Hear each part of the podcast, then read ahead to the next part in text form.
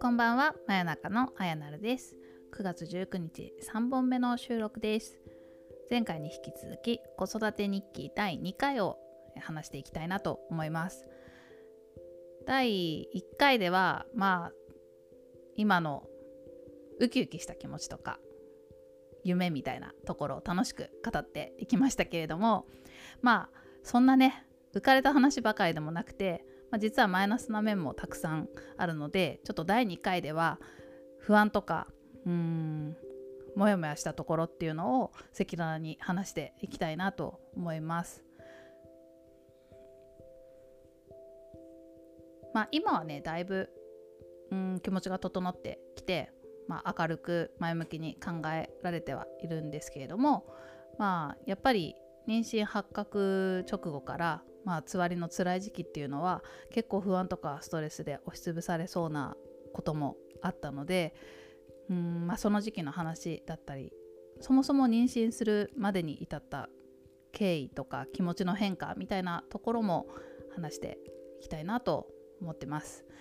まあ、時系列的には逆になるんですけれども第1回からそれはちょっと重いかなと思いまして、え、第2回の方に持ってきました。えー、そうですねまず妊娠前のところからちょっと話していきたいなと思うんですけれども、まあ、実は、まあ、ものすごく子供が欲しかったっていうとそうでもなくて結構なんかどっちでもいいかなとか本当に欲しいかなとかなんかそんな感じだったんですよね。うんなのでちょっとその辺から話していくとまあなんかもっと前10年前とかもっと若い時とか今も若いつもりですけど なんだろうもっともっとなんか大学生ぐらいの時とかはなんかすごい子供欲しいって早く家庭持ちたいって思っていたしうーんそうですね。まあ結構子供欲しいってずっと思っていた時期は長かったんですけど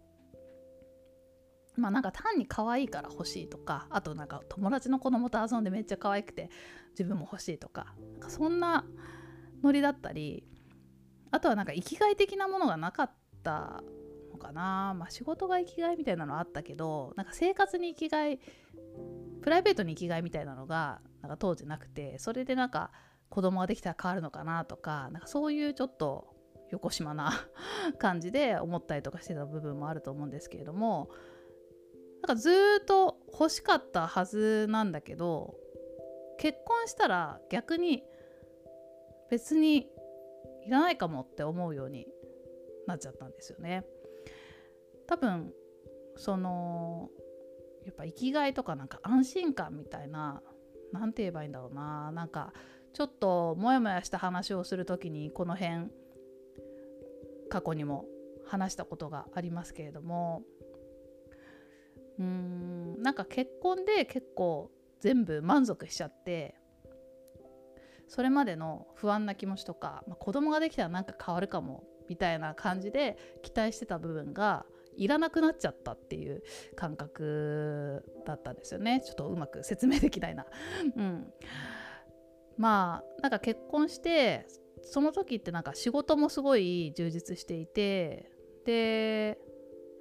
生活もまあ家買って結婚してでコロナになってほぼ家にいてで家からオンラインでいろんな新しい知り合いができてでまあ、2人の時間もすごくあるけどいろんな人と交流する時間もすごくあってで1人で勉強する時間とかも確保する余裕ができてきてなんかここ2年間ぐらいって、まあ、結婚して今2年半なんですけどすごい幸せでもうなんかこのままこれがずっと続けばいいなっていうふうに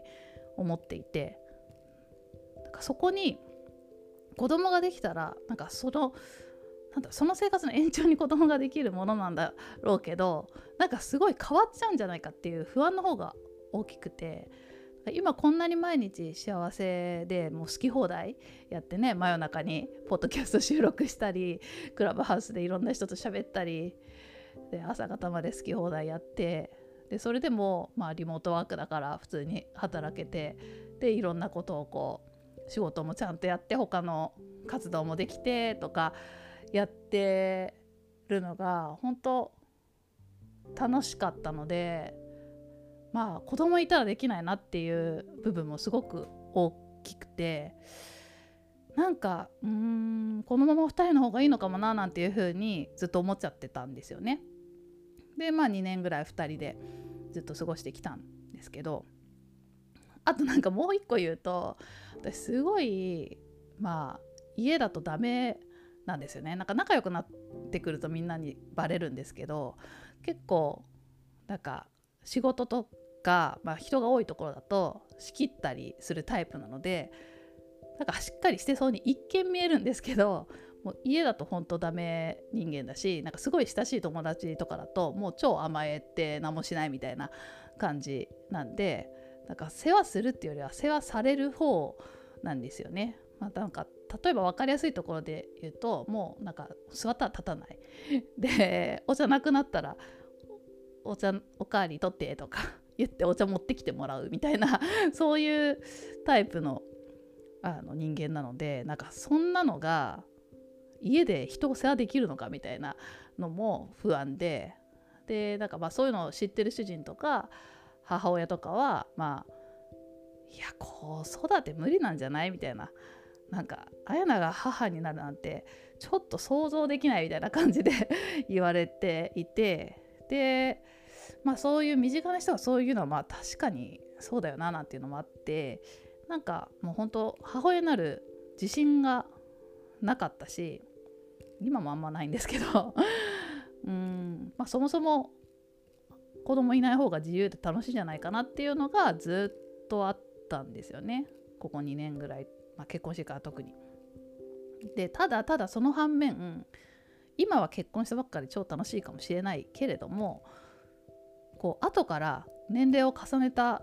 後になって欲しいってなっても、まあ、子供ってできづらくなるし、まあ、できたとしてもリスクがあるわけですよね。まあ、このタイムリミットがあるのどうにかしてほしいんですけどねなんか いつでもできればみんなもっとハッピーなのにと思うけどまあそうはいかないのででまあ出産自体も大変だし子育ても大変だしでこう二十歳になった時自分が何歳なのとかそういうことも考えますよね。でそうすると、まあ、そんなにのんびりも構えていられないなっていうところでまあ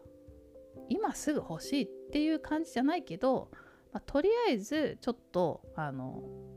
できてもいい環境に体を整えていくかみたいなところからまず今年入って決めて始まったって感じなんですよね。で、まあ、周りの友達とかに、まあ、とにかく病院は行った方がいいよって言われてでいやなんかそういうのも子供って自然に授かるものであってなんかうん検査したりとかタイミングを合わせたりとかまあその排卵日とかを狙うとまあできやすいとかあるけどなんかそういうのを狙って作るのにもちょっと抵抗があったりしてなんかスッとよしじゃあ頑張るぞみたいな感じにはなれなかったんですけどうん、でもまあ結構親しい友達がいやいやまあとにかくまあ病院行った方がいいって言ってくれたのがすごい良かったですね。だからまあ今同じような悩みを持ってる人はですね是非まず病院に行くとこから始めてもらえればと思うんですけど、まあ、病院っていうと何だろう言い方がちょっと重いかな。もうちょっとなんかクリニックみたいな 軽くなったかな？レディースクリニックみたいな感じ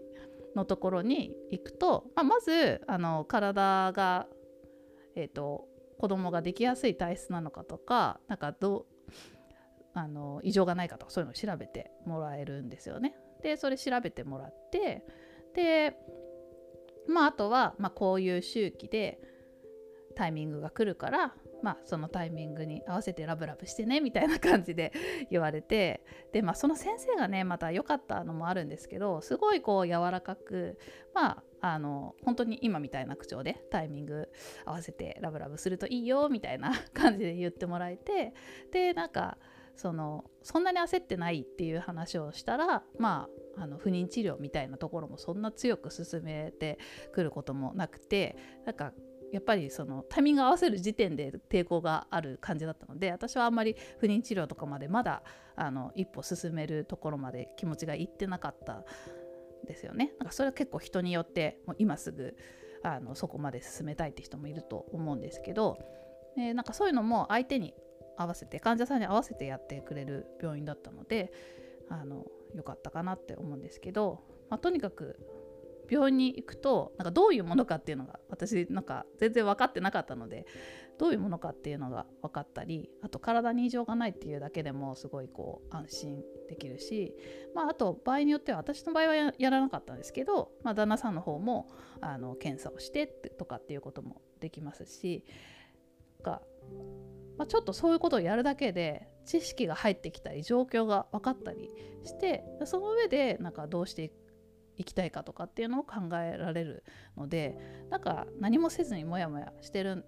よりは行ってよかったなっていうふうに思ってます。ちなみに私が言ってたのは自由が丘の陣内ウェメンズクリニックところなんですけど本当に先生がすごく良かったので、まあ、もしお近くにお住まいの方にはおすすめでございます。まあ他にもねいろんな病院あると思うしあの合う合わないもあると思うのでまあこのこの件に限らず病院ってそうですけど、まあ、1箇所行ってそれで合わないなと思ったらまた他のとこ行ってとかっていうことも、えー、するといいかもしれないなと思います。でまあとにかくそれで病院行ってで、まあ、タイミングをちょっと意識するぐらいのところから始めてでまあ結局ねたまたまそのタイミングの時にあの沖縄に旅行していてもう気持ちも高まっていてまああのスムーズにそうですね1月2月ぐらいに病院に行ってでもあの6月には発覚したので4月に旅行行ってて6月に発覚したので、まあ、すごいスムーズにできちゃったんですけど逆に言うと気持ちの方がまだまだ全然整ってなかったんですよね。でできたらできたらやっぱりなんか嬉しいは嬉しいしあのやっぱエコーであの心臓が動いてるのを最初見るんですけどその自分の子宮の中で赤ちゃんの心臓が動いてるのが見えてもうなんか、うん、泣くかと思いましたね。もう、うん、目が潤んでる感じでしたね。もう感動しちゃって。えー、ここんな自分の中にこれがいるんだみたいな。えすごいっていうそのなんか生命の神秘とそれが自分の中で起こっているっていうのとこのこのこれが自分の子供なんだみたいな ところですごい感動してそれは多分一生忘れないなって思いますけど。でうんなんかその後もねエコーはまあ毎回見るたびにね感動して今はもうすごい大きくなって目とか背骨とか手とかはっきり分かるようになってもう見るたびに感動しますけれども。で、まあ、そこでま感動してまた頑張ろうとか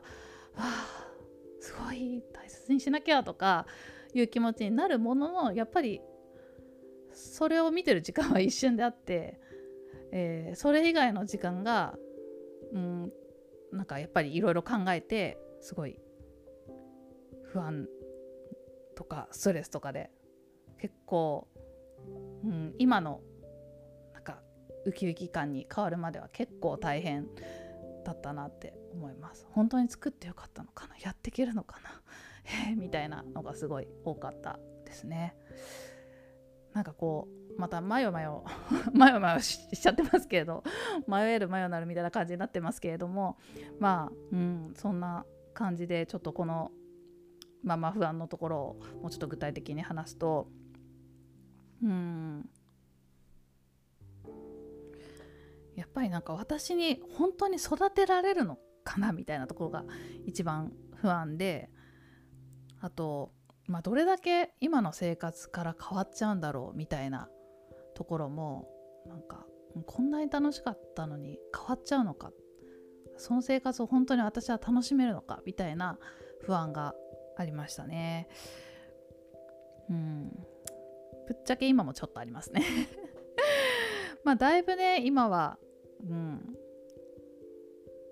楽しみの方が強くなってきましたけど、まあ、なんでかっていうともう簡単なことで体調なんですよね 安定期に入って結局体調が整ったからすごいこううん、まあ、それでもなんかやっぱまだ頭痛い時とか辛くなったりしますけどやっぱ体が元気だと気持ちも元気になっていきますよね。で最初の頃っていうのはもうとにかく体調が辛くてでまあどれだけ生活が変わるんだろうっていう不安どころかもう生活が変わっちゃってるんですよね。もう今までのように何も思うようにできなくてなんか今までだったら起きてる時間ずっとパソコンの前で何かやっててオンラインとかつないでやってたのにもう Zoom で2時間ぐらい喋ったら気持ち悪いみたいな感じだし今もそうですね。もうパソコンの前にそんなに長く入れない。疲れちゃって。座ってるのももうお腹圧迫されて辛いからもうほぼ横になってることしかできないしっていうのでなんか今まで超アクティブに動いていたことが全部できなくなって、まあ、全部は言い過ぎなんだけどもう全部できなくなっちゃったような感覚になって、うん、でもうどんどんどん気持ちもすごいブルーになってってもうなんかなんならもう生きてるのも嫌ぐらいまでこう落ち込む時もあったりとかしてやっぱ今までと同じようにできないっていうのがすごい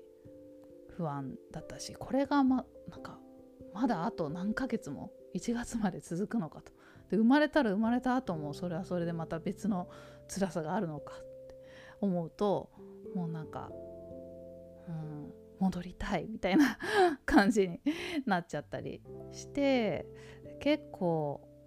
6月にできたって分かってから体調が良くなってくるほんと最近ですね9月ぐらいまでの3ヶ月間は本当辛かったですね。でちょっと具体的になんかつわりの症状の話もせっかくだったらしてみたいなと思うんですけど、まあ、これからね体験する方にはすごい参考になるかなって思うんですがあと男性の人にもなんか知ってほしいですねこの辛さをね。まああの身近であの出産された妊娠された方がいたりとかあとはまご自身で経験された方は十分分かってるとは思うんですけど、まあ、まず人によって全然違うのでまあ何とも言えないんですが、まあ、一般的に、えー、あるつわりの症状っていうのは私は結構多分ほぼ網羅してるっていう あのスタンダードな多分つわり体験型の人だと思います。で、まあ、ひどい人だともう食べたら全部吐いちゃうとかもうえー、おへーってずっとなってるみたいな人もいるみたいですけどあれは結構ひどいパターンでなんかドラマとかだと よくこうトイレでおえって吐いてることでえもしかして妊娠したかもみたいな風になったり するけどなんかあそこまで吐くっていうのは実際はあんまりないみたいですね。なんかまあちょっと水道でちょっと戻したりぐらいは気持ち悪くなったりみたいなのはあるかもしれないですけど。で私もなんかそもそもあんま吐かない人でちっちゃい頃にまあ乗り物酔いが激しすぎて吐きまくったんですよでもそれがトラウマで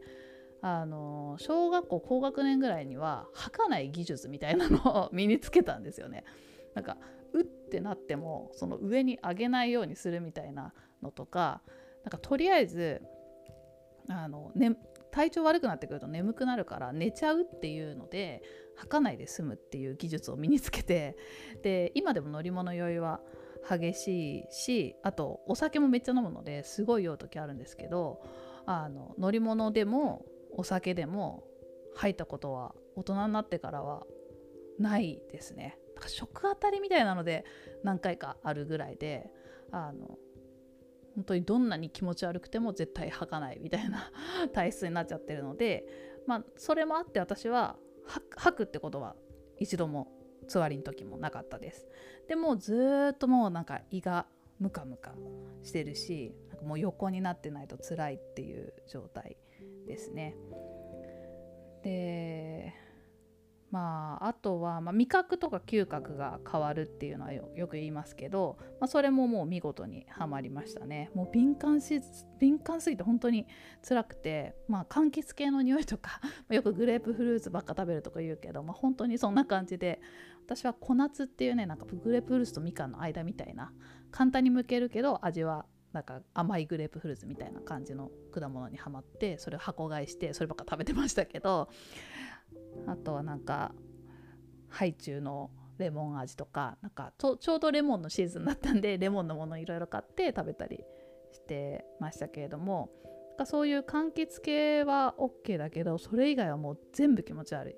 でうちの近く商店街があるんですけどもうその飲食店のところとかを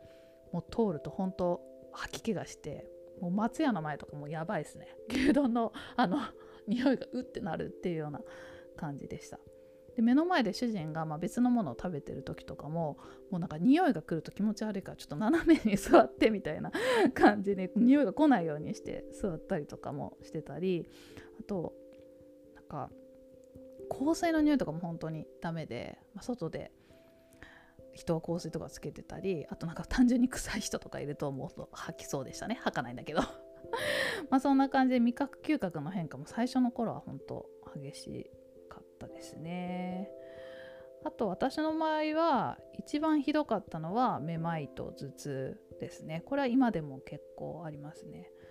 でとにかくずっと頭が重くてぼーっとする感じでだからもう何もできないんですよね。でなんかそれで無理して何かやるともうほんと頭痛がすごいひどくなってもうなんか座ってられない。立ってられないんじゃなくて座ってられないっていうね。横になんないと辛いっていうのがずっとでしたね。もうソファーかベッドで基本横になってるっていう感じでした。でこの頭痛の症状は今でもまだ来ますね。ちょっと無理したり。あとご飯食べた後とかになっちゃうんですよね。だからもうそういう時はもう横になってで大体寝ちゃうっていう感じなんですけど。で寝れればいいんですけどもうなんか日々寝すぎてなんか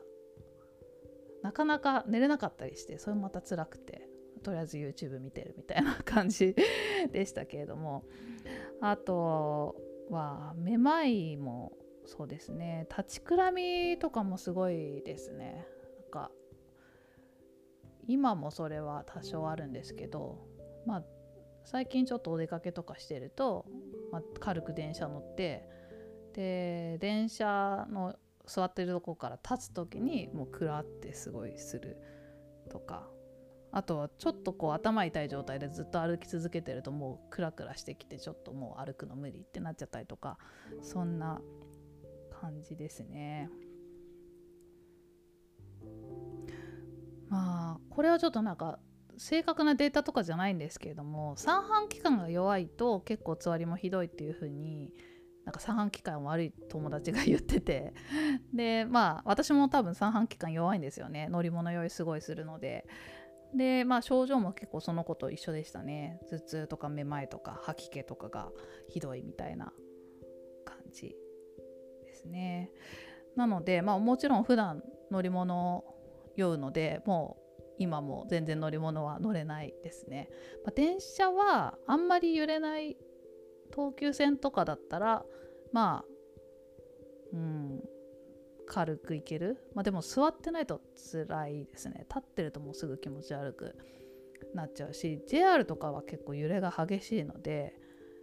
まあ10分ぐらいがいいかな。20分とか乗ってるともう結構しんどくなってきますね、まあ、最近はマシになってきましたけど本当つわりの時期は乗り物は全くダメでしたね。でも怖くて乗ってないのが自転車危ないから乗ってないのとあの車絶対酔うから乗ってないですね。あと船とか飛行機はもう絶対無理でしょうね。もう普段から無理で酔い止め飲んでも酔うっていう感じなので酔い止め飲んでなんとか無理して沖縄行くけどそれでももう飛行機の中とかあの耳抜きできないんですよね。だから耳が全然聞こえなくて気持ち悪くなってそのまま寝てでなんか離陸してその離陸のドドドドっていうところが辛いんですけど 離陸して安定してきたらまあ目覚めてでまた着陸の時にうって気持ち悪くなるみたいな。感じなんですけどまあまあそんななので乗り物はほぼ乗らないようにしてますね。はい。ちょっと詳しく話しすぎたかな。でもね一番最初にどんな風に分かったかっていう話もちょっとしたいなって思うんですけどまあその頭痛とかめまいとかがあめまいうん頭痛かな。頭痛がやっぱり最初に来て分かったことだったかなと思いますね。ああと一番分かったのは胸の張りですね。これはちょっと女性しか分かんない感覚だと思うんですけどなんか生理前のとかでも胸がめっちゃ張るんですよね。で頭も痛くなったりしてでなのに生理が来ないみたいな感じだったんですよね。それでこれ妊娠したかもみたいな感じになりましたね。だからまあ6月3日に発覚したって言ったけどその前のなんか1週間とか10日ぐらい前からなんかなんとなくあまた生理来そうだなみたいな体調であのすごい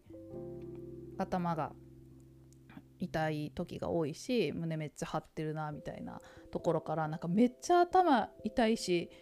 すごい胸も張っててなんだこれみたいな感じになってでなんか来そうで全然生理来ないなってとこで妊娠って分かったっていう感じでしたね。胸はなんか一般的というか平均でえっ、ー、とトップとアンダーっていうなんか一番あの高いところと低いところ胸の下のところがそれぞれ2カップずつ上がるみたいなことをどっかで読みましたね。なので、まあ、合わせるとなんかざっくり4カップ分ぐらい ざっくりですけど大きくなるっていうのがま平均らしいのであの本当に巨乳化してびっくりしますね。これはもう皆さん妊婦さん経験者は言ってますけれども妊婦さん見ればもう見てわかると思うんですけどなんかそれも最初は辛かったですね今はなんかもう大きくなって安定したけど最初はぐんぐんぐんぐん大きくなってでなんか6月3日から私旅行が決まってて旅行行ったんですよねで旅行中持ってったブラがもう閉まんないみたいな痛いみたいな感じになっちゃってでもうなんかちょっと当たるだけでも痛いし寝てる間にどんどんどんどんなんかこう大きくなる成分が出てるみたいなのを感じて胸が痛くて目が覚めるみたいな感じでしたね。で最近はそれがお腹の方になってきましたけど安定期入ると今度どんどんどんどんお腹が大きくなっていってまあなんか本当体が変化してるっていうのが、うん、分かりますね。胸もお腹もどんどん大きくなって大きくなりながらこうちょっとこう多分皮膚とかがついていかなくて張ってるみたいなピーンみたいな感じになるので痛いんですよね。中もなんかうん、なんかどんどんどんどんこう中身が増えてる感覚があって痛いんですよね。それが辛いしそれがまあ最初すごい変化として分かったところですね。あとはまあよく言う足のむくみ肩こり腰痛なんかもまあこれはどんどんどんどんお腹が大きくなってくるとさらに症状は増えるみたいで、まあ、今すごい来てますね。もともと腰は痛いのであの腰痛持ちなので、まあ、さらに辛いですけど、まあ、ここは整骨院に通ったりあとはだから骨盤ベルトとかしたりしながら頑張っております。はい、ちょっとなんかいろいろ後半状態が混ざりましたけれどもえつわりの症状とか、まあ、初期から安定期にかけての妊婦さんの体調みたいなところをシェアしてみました。ちょっと具体的すぎましたかね。まあちょっとね男性はねわからない部分だと思うのでなんかちょっとでも伝われば嬉しいなと思いますが、うん。まあ、何よりなんか話してみたかったのは、これから妊婦さんになる人本当に不安ばっかだろうなって思うので、まあ、もちろん赤ちゃん楽しみで嬉しいっていう気持ちがある中にも、まあ、不安があるのが当たり前だと思うしなんかそういうちょっとそういう人に向けてなんかうんちょっと参考になったら嬉しいなということで、まあ、実際にどんな症状が来るかっていうのを具体的に話してみたり、まあ、あの不安だった気持ちっていうのを赤裸々に、え、話してみました。まあ、でもねその上でやっぱりちょっと体調が良くなってきたりあのもうそろそろ生まれるってなってきて気持ちが整ってくると前向きになれるものかなって思いますのでかだいぶ落ち込んでたけど私もかなり今すごく前向きに慣れてきてますので、これから妊婦さんになる方はなんかそんな風に思ってもらえたらいいなと思います。はいというわけで第2回長くなりましたが子育て日記でした。聞いていただきありがとうございました。あやなるでした。バイバイ。